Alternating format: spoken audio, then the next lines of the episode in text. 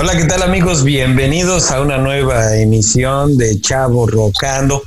El día de hoy tenemos un invitado muy especial, un gran amigo que está ahora ya y tiene bastante tiempo viviendo en, en Canadá, un país del norte fantástico. El ingeniero José Luis Quiñones. Hola, ¿qué tal? ¿Cómo estás? Muy bien, muchísimas gracias por la invitación. Nombre, al contrario, fíjate que eh, tenemos la costumbre siempre de invitar a, todos los que nos hacen el, favor de asistir a, estas sesiones de podcast a echarse un tecito, no sé cómo te caería un, un, té ahorita de este de manzanilla, ¿qué te parece? Ándale, estaría de maravilla, sí. Órale, pues un té de manzanilla nos echamos aquí en el paticito. Vente, acompáñame y vamos a ver, vamos para que entremos de lleno aquí a a la sesión. Cuéntanos, cuéntanos, mi queridísimo José Luis Quiñones, que por cierto, les voy a platicar, el ingeniero José Luis Quiñones eh, realizó una carrera de piloto, él trabajó para una aerolínea mexicana hace bastantes años, fue eh, muy exitoso en, las posiciones que ocupó eh, en esa aerolínea y pues nos gustaría que nos platicaras un poquito más de ti. Claro que sí, muchísimas gracias. Bueno, pues eh, yo soy ingeniero aeronáutico y piloto aviador. Yo comencé mi carrera primero como ingeniero y una vez que la terminé trabajé en, en la industria aérea en México y yo siempre quería algo más, siempre andaba queriendo hacer algo más. Fue cuando decidí entrar a hacer la carrera de piloto aviador y la cual terminé los estudios como piloto privado primero y después empecé a hacer los estudios de piloto comercial. Iba un poquito más de la mitad de la carrera de piloto comercial cuando fue lo de las Torres Gemelas. Entonces, bueno, como tú bien sabes, la aviación colapsó, todo se vino para abajo y no había muchísimas opciones para para pilotos en ese momento. Entonces decidí continuar con lo que era la ingeniería. Eh, finalmente con la experiencia que tengo y con la que adquirí, eh, yo tenía también la intención de hacer algo más, no nada más quedarme en, México, sino dije, bueno, pues vamos a probar fortuna, vamos a hacer algo fuera de México. Entonces empecé a ver varias opciones en cuanto a lo que era la aviación, donde podía yo hacer eh, eh, match con alguna empresa en, el extranjero y empecé a ver varias opciones, eh, empecé a ver Estados Unidos, empecé a ver eh, países en Europa, empecé a ver Canadá y finalmente me decidí por Canadá, por la cuestión de que Canadá, tú lo conoces, es un país maravilloso, que tiene muchísima gente, es multicultural y que aparte eh, está abierto a lo que es la migración. entonces dije, bueno, pues vamos a verlo por allá. Entonces el proceso que yo hice para integrarme aquí eh, fue un proceso largo, te voy a decir. Es algo que finalmente, bueno, pues cada, cada persona, cada individuo eh, tiene una situación diferente y cada persona, las que yo ya conocí estando aquí, me contaban las versiones, me contaban sus historias y todo el mundo teníamos así una variante, algo que, que, que hacía interesante el proceso migratorio hacia, hacia Canadá. Este proceso me tardó cerca de dos años para completarlo, por la cuestión de que toda la papelería que se pide, toda la documentación, algunos de los documentos, ellos los, Canadá los solicita traducidos, ya sea al inglés o al francés, que son los dos idiomas oficiales que se tienen aquí. Y este, y empecé a, a hacer ese proceso. Y dije, bueno, vamos a ver qué es lo que se tiene que hacer. Primero te quería, quería buscar un lugar donde hubiera un hub aeronáutico y encontré la ciudad de Montreal como una de las mejores opciones, pues tiene mucha, mucha industria, tiene muchas empresas aquí eh, eh, relacionadas con la industria de la aviación. Entonces dije, bueno, pues para, vamos a apuntar para Montreal. Entonces, eh, como Montreal es parte de la provincia de Quebec, la provincia de Quebec tiene unas particularidades en las cuestiones de legislación para migración. Entonces, primero tenías que hacer el proceso a través de lo que era Migración Quebec. Yo fui al Consulado Quebec en México, llenabas un formato. Ellos, obviamente, como provincia francófona, te pedían que hablaras un poquito el francés, así es que también tuve que meter a, a, una escuela de francés a estudiar un poco para ir preparado, porque te hacen una entrevista. Eh, ya de ahí eh, entregué algunos documentos que ellos solicitaban y un pago de, derechos de, tu, de tu archivo, de tu aplicación. Y así fue como le hice. Entonces apliqué eh, con los documentos que se me pedían, eh, hice la entrevista en francés. Obviamente, pues fue una entrevista muy básica. El francés fue muy, muy, muy elemental en ese momento. Pero la persona que estaba haciéndome la entrevista eh, dice, bueno, ya veo que tienes eh, habilidades para platicar el francés. Ahora vamos a cambiarlo en español para que te sientas más cómodo. Entonces, en ese momento me dieron lo que le llamaban el certificado de selección de Quebec. Ese documento avalaba que yo había pasado el filtro del gobierno de Quebec y que ya con ese documento podía yo hacer la aplicación para tramitar la visa de residente permanente a nivel federal, o sea, al gobierno de Canadá. Y ya de ahí eh, empezaba a complicarse porque dentro de los requisitos que ellos solicitaban era, por ejemplo, que cartas de policía que no tenías antecedentes penales, eh, eso teníamos que hacerlo en Ciudad de México en un solo lugar. Entonces ellos te mandaban información. Yo vivía en Monterrey en ese momento, entonces tenía que ir de Monterrey a Ciudad de México en alguna oportunidad para hacer esos trámites. Después pedían también eh, exámenes médicos con ciertos doctores certificados y calificados por el gobierno de Canadá. Otra cosa que me sucedió que estuvo, es una anécdota buenísimo, te, te lo voy a Buenísimo. Cuando yo ya había cumplido con todos esos requisitos que ellos pedían, obviamente el pago de derechos, eh, papelería y todo esto, yo ya estaba casi, casi con un, pie pues para que me dieran la, la visa de, de, residente. Pero resultó que cuando yo fui a preguntar a la Embajada de Canadá para ver cómo iba mi trámite, me decían ellos, oye, pues mira, ya cumpliste con esto, esto, esto, esto. Dicen, oye, pues todo está muy bien. Y dijeron, a ver, espérame, espérame, espérame, espérame. A ver, tú, José Luis, tú has estado en, Estados Unidos, sí.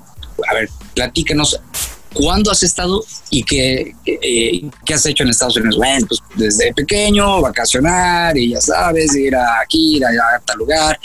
Eh, ya en cuestión profesional, pues ir a, ciertos lugares por la cuestión de simuladores de vuelo, de entrenamiento a pilotos y una serie de cosas. Y ellos me decían en la embajada, bueno, mira, todo parece estar bien, sin embargo, aquí aparece una persona con tu mismo nombre que está cometiendo delitos en Estados Unidos. Entonces, sí, o sea, estuvo así como que cuando me lo dijeron también así entré en shock y a ver, a ver, ¿de qué me estás hablando? Entonces ellos me decían que para confirmar o corroborar de que no era yo la persona que estaba en Estados Unidos cometiendo esos delitos, tenía que enviar mis huellas digitales al FBI para que el FBI hiciera una, un análisis de mis huellas digitales y pues descartar que no era yo el que estaba cometiendo los delitos en Estados Unidos, porque la persona tenía exactamente el mismo nombre con los dos apellidos y, y bueno, pues vamos a ver. Y para esto te dicen, tienes un mes para entregarnos ese documento que está avalado por el, por el FBI. Entonces fue todo un, todo un show poder obtener ese documento. Me dijeron, ve a la embajada de Estados Unidos. En la embajada de Estados Unidos nunca me atendieron. Oh. y luego se me prendió el foco y dije, pues voy a ir a McAllen, pues estas dos horas manejando de aquí de Monterrey. Me fui a McAllen y en un mall encontré un policía, le comenté, oye, necesito unas huellas digitales para, para una aplicación. Me dijo, sí, con gusto, mira, aquí te vas derechito en este freeway y en cinco minutos encuentras la, la agencia de policía y ahí te toman las huellas digitales que tú necesitas. Excelente. Entonces ya fue que eh, obtuve las huellas digitales con un formato especial que el FBI solicitaba. Ya las envié, me respondieron rápido, las procesaron rápido y ya con ese documento voy y lo entrego a la embajada y ya se cuenta que era faltaba un día para el este que se cumpliera el plazo para que yo pudiera entregar ese documento. Bueno, y entonces ya lo entregué, ya todo tranquilo y todavía estuve esperando alrededor de seis meses cuando finalmente ya eh, me, se comunica la Embajada de Canadá conmigo y me dicen, dame tu pasaporte porque te vamos a, poner tu, visa de, de, residente permanente. Llegar a Canadá y que me sellaran mi documento para que ahora sí formalmente yo pudiera tener el estatus de residente. Y así fue como le hice Esperé un tiempo en el trabajo, pues ahorrando dinero, porque esa es otra particularidad que te pide Canadá, que tú como residente, tú al momento de llegar debes de probar cierta solvencia económica. Y pues hace 10 años que llegué aquí. Ya 10 ah, años, tan rápido ya 10 años cuando pasa el tiempo volando. Y pues aquí muy a gusto, muy contento en Canadá. Eh, las experiencias que tienes, eh, que uno tiene aquí son maravillosas. Obviamente una de las cosas que, que uno no está acostumbrado a, México, por ejemplo, es el, el clima extremoso del invierno. Aquí hay temperaturas que llegan menos 30, menos 35 grados, luego con factor viento se pueden sentir menos 40 grados. Entonces, eh, pues tienes que estar bien equipado, cosa que yo Ese sí es frío, ¿no? Exactamente. y tienes que estar bien equipado, obviamente ya ya te dice, bueno, pues tienes que comprarte tus buenas botas de invierno, ropa térmica, gorro, guantes, bufanda, protector para la cara, toda una serie de cosas. Y este, llegando aquí a Canadá, los primeros días también son intensos, porque pues uno no conoce, uno no sabe cómo moverse, uno tiene que pues estar buscando la manera de que obviamente sea económico para ti, pues, buscar una renta de un departamento. Empezaba yo con un departamento pequeñito de una sola recámara, era un, estudio en realidad, eh, sin amueblar, entonces poco a poco ir comprando muebles y bueno, era empezar de cero. O sea, yo lo que había hecho allá en, en México, pues tuve que renunciar a todo eso y dije borrón y cuenta nueva. Y empezar de cero y a empezar de cero. Es correcto, empezar de cero y empezar a picar piedra. O sea, yo recibía una beca y esa beca me ayudaba para la renta del estudio, por ejemplo. Y bueno, ya ibas guardando un poquito los ahorros que, que tenías. Y eh, ese programa era interesante porque aparte de lo que era la francización como tal, o sea, el estudiar el francés, te integraban a la sociedad, o sea, te decían, mira, eh, vamos a hacer una práctica el día de mañana en un pueblito, vamos a viajar, vamos a tener un camión escolar y nos vamos a votar todo el pueblito para que conozcan un poco de la cultura, un poco de la gente, nos llevaban a museos, nos llevaban a la ciudad de Quebec a, conocer, eh, nos ayudaban con la preparación del currículum de cómo era que se debe de preparar un, CV aquí en Canadá, que debes de hacer una carta de presentación, que eso por ejemplo en México no, no se acostumbra mucho. Entonces te preparaban, te preparaban muy bien, te hacían unas simulaciones de entrevistas de trabajo para que cuando terminaras la francización y ya estuvieras de lleno en lo que era la búsqueda de empleo, tú pudieras desenvolverte de una manera eh, adecuada en una entrevista de trabajo, porque aquí era muy competitivo, a pesar de que la aviación es pequeña, eh, pero aquí compites con gente de todo el mundo. O sea, yo competía con gente de China, con gente de Europa del Este, con otros latinos, con eh, brasileños, con árabes. Entonces es, es, es muy competitivo aquí el, el, nivel. Entonces, pues era prepararte, estudiar y sacrificar algunas veces una salida a algún lugar a distraerte o a relajarte. Tienes que sacrificar esas, esas cosas para pues echarte ganas, prepararte y que pudieras tener un buen desempeño en, en tus entrevistas y todo eso. Entonces, pues así fue como yo le hice esa fue mi, mi, mi, trayectoria. Ya llegando aquí, después de mi curso de francés, que tardé como unos ocho meses en completarlo, ya tenía un buen nivel, ya estaba preparado, mi currículum ya estaba bien pulidito y todo, y a la búsqueda de empleo. Entonces encontré eh, en la aviación, afortunadamente, seguí trabajando yo siempre en, la aviación, no he dejado de, de trabajar ahí, en una empresa de simuladores de vuelo. Luego trabajé en una eh, firma de ingenieros para desarrollar todo lo que son las cartas de navegación en el espacio aéreo canadiense. Luego de ahí regresé otra vez a simuladores y al final nuevamente encontré una buena opción que es en una aerolínea aquí en, Canadá. Entonces pues regreso a lo que a, lo fuerte mío que yo hacía allá en México, que es estar en, en líneas aéreas. Entonces pues esto que te platico pues es así rápido, a grosso modo, pero esta ha sido la trayectoria que he tenido en los últimos, en los últimos 10 años. más los años que fueron para la aplicación. ¿Qué te parece? Claro, no, pues a mí me parece fantástico y se dicen tantas cosas maravillosas de Canadá, de lo poco que conozco, eh, son cosas fantásticas, no solamente la gente, la multiculturalidad, precisamente como mencionas, o que hayas disfrutado. Aquí, fíjate, en esta provincia, la provincia de Quebec, es una provincia muy, muy bonita, tiene de todo. Hay para todos los gustos. Eh, hay dos ciudades importantes aquí, una es Montreal, obviamente que es la más grande. La otra es la ciudad de Quebec, que está más o menos a unas tres horas, tres horas y media manejando. Y, es un lugar increíble, increíble, sobre todo aquí en Montreal, porque por lo mismo de la diversidad cultural que hay, encuentras de todo, de todo y de cualquier parte del mundo. Yo, por ejemplo, al principio yo decía, híjole, voy a batallar porque a mí me encanta la comida mexicana, voy a extrañar los tacos eh, de pastor, por ejemplo. Pero sorpresa, aquí encontraba mercados latinos donde te daban todos los ingredientes, bueno, podías encontrar lo que sea. Entonces también fue una parte que, bueno, pues con eso ya no se extraña tanto la tierra. Eh, de diversas ciudades pequeñitas hay unas ciudades más pequeñas que tienen también su atractivo. Hay ciudades que son agrícolas 100%, hay ciudades que se dedican a la ganadería, hay ciudades que se dedican un poquito a la cuestión de turismo. Hay mucho turismo aquí, eh, hay mucho también la cuestión de eh, navegación, por ejemplo, hay muchos ríos.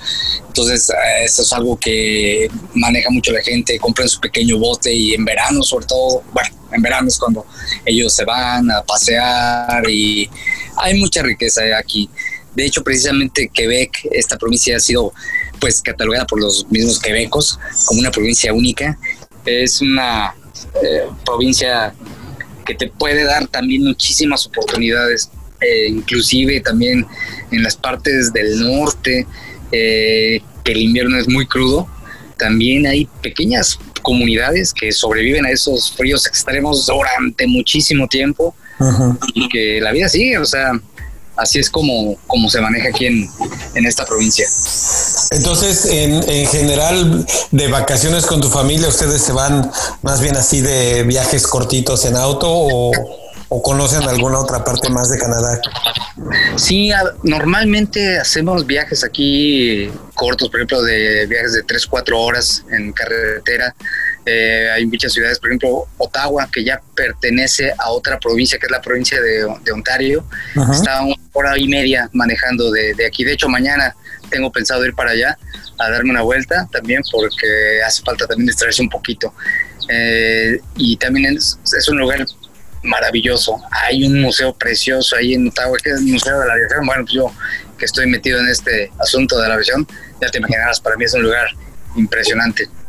Eh, y hay muchísimos lugares, hay eh, ciudades que se dedican a, la fabricación de vinos, a la elaboración de vinos, vinos que, que han inclusive ganado concursos internacionales y tú ves, puedes ir a los viñedos y pasearte ahí, ver cómo se, es el proceso de elaboración del vino, degustar, y son lugares impresionantes, lugares muy, muy, muy bonitos. Y yo básicamente sí me he movido del este, al lado este de, Canadá. No he viajado lo que es la parte central de otras provincias como Alberta, Saskatchewan o las provincias del Pacífico que es de British Columbia, que también me platican y por lo que yo he visto es un lugar impresionante. Eh, Toronto también lo tenemos, son como unas seis horas, seis, siete horas manejando desde aquí de Montreal, que también es un lugar impresionante. De hecho, Toronto es la ciudad más grande y más importante de aquí de, de Canadá, que también tiene una diversidad cultural impresionante. Hay mucha industria, hay mucho, hay mucho trabajo también, porque aquí algo que Canadá necesita es, es gente, gente trabajadora, porque hay veces que hay mucha demanda de, empleos, pero poca gente que, pueda que pueda, realizarlos. Exacto, por esa, por esa es, por eso la intención de Canadá de tener esa apertura a lo que es la migración, para que gente calificada pueda venir, gente joven pueda integrarse fácilmente a lo que es la cultura canadiense y hacer vida aquí. Y pues como te digo, ya 10 años se dicen fácil, pero dígale, se pasa el tiempo rapidísimo. Y, y literalmente la aviación volando, ¿verdad? Exactamente, literal. Como tal. Tal cual. Oye, pues qué, interesante, está, está muy, muy interesante. Digo, con esto seguramente las personas que nos hacen favor de escucharnos eh, conocerán un poquito más de, de, ese país, de esa provincia en específico, que te digo, a mí, a mí se me hace maravillosa, independientemente del clima, pero tiene una infraestructura que permite resistirlo eh, como cualquier otra persona. Claro, nos, las personas que están acostumbradas a climas eh, cálidos y que tienen pues, otro tipo de cultura, claramente tienen que modificarlo, ¿no? Como, como todo, pero este, a mí se me hace muy, muy interesante y sobre todo, como eso bien lo dices, yo creo que eh, eh, no solo Canadá, sino cualquier otro país que requiere de trabajadores calificados, pues requiere precisamente que se cumplan algunas, algunas condiciones que que bueno, pues aquí ya nos hiciste favor de comentar a todas las personas para que vean cómo es un proceso que se hace, eh, por lo menos en este caso específico, que es Canadá, algo bien, bien interesante. Además, también en cuestiones culturales de la comida, que yo creo que también es una de las bases, ¿no? Cuando haces un gran cambio, un cambio súper grande, que pues llegues a algún lugar y que puedas sentir algo familiar, ¿no? Como cual la comida, que es algo definitivo que, que llevas pues, desde tu infancia, ¿no?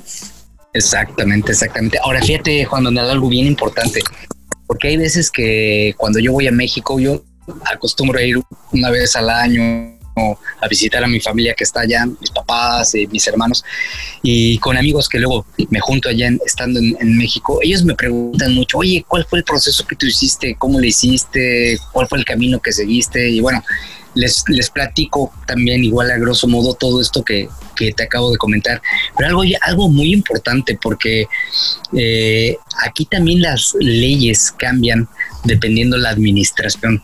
Entonces, si tú, por ejemplo, estás interesado en venir para acá, yo te recomiendo que visites la página oficial del gobierno de Canadá, que es canadá.ca y luego viene ahí está el menú y, y, encuentras la parte de migración porque los procesos migratorios han cambiado bastante. Te exigen que tengas cierto nivel de francés con un documento comprobado de que tienes ese nivel para que puedas seguir tu aplicación. Eh, ahora hay programas que se hacen eh, pilotos, programas eh, provinciales, que dicen, ahora esta provincia necesita más gente, entonces vamos a abrir un, un camino que sea más fácil para que la gente pueda venir acá. Y ponen esas provincias ciertos requisitos pero esos programas piloto duran seis meses y luego los quitan, llenan ellos todo a las personas que necesitaban en ese momento y cierran el programa. Entonces es algo que también constantemente está evolucionando, eh, constantemente está cambiando. Entonces la recomendación es visitar la página oficial del gobierno de Canadá y ahí viene toda la información que uno requiere, toda la información que, que necesitas paso a paso, que es cómo lo debes hacer, qué se debe hacer. Por ejemplo, en mi caso, yo todavía se utilizaban los formatos que se llenaban a mano y los mandaba por, por correo. Ahora, pues obviamente ya, pues con la tecnología y todo esto, ya casi todos los formatos son en línea. Tú los llenas en línea y los, los, los entregas en, en línea. Claro, sí, es lo más recomendable, como siempre, pues acudir directamente a las, a las, a las páginas oficiales, a las páginas del gobierno, este, en cualquier sentido, ¿no? Que esa, es, esa recomendación a mí se me hace muy, muy importante. No, pues qué cosa tan fantástica, la verdad, y qué este, eh, pues qué camino, ¿no? Qué camino para llegar hasta donde, hasta donde hasta ahora has estado. Sí, así es, ha sido, ha sido largo.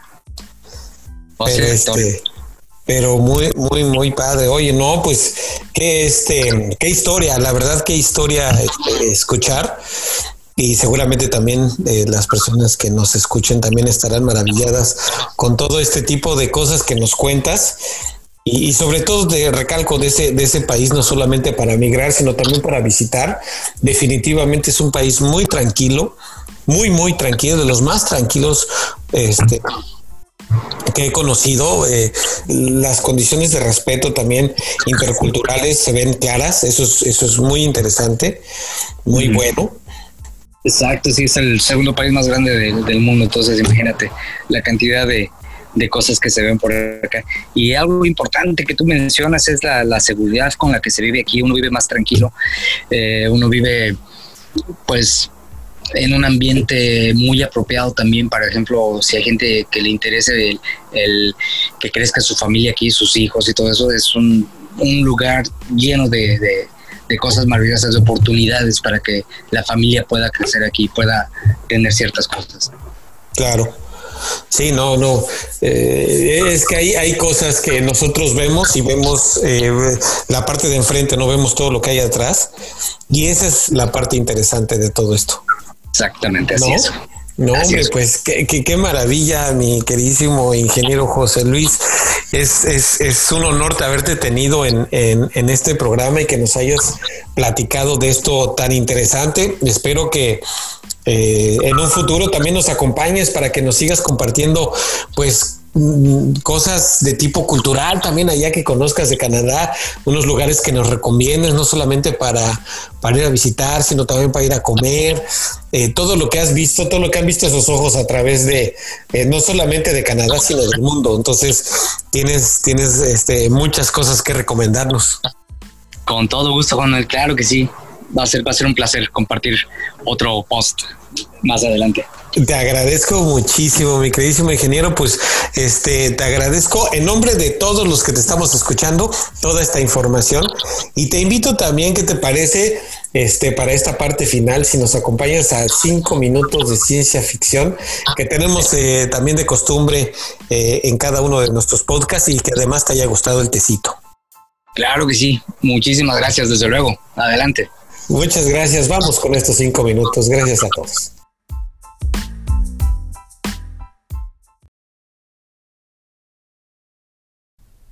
Segunda parte, pirámides. De pronto una luz muy brillante se posó sobre ellos. Cada vez era más intensa. De pronto el calor de la zona se convirtió en un helado espacio. Parecía que la temperatura había caído repentinamente hasta los cero grados. De pronto se miraron entre ellos. No creían lo que veían. ¿Qué es eso? preguntó uno de ellos, ya invadido con el miedo. Los otros dos estaban petrificados, no se movían, parecían estatuas, apenas respiraban. Tenían los ojos hacia la luz que parecía hipnotizarlos.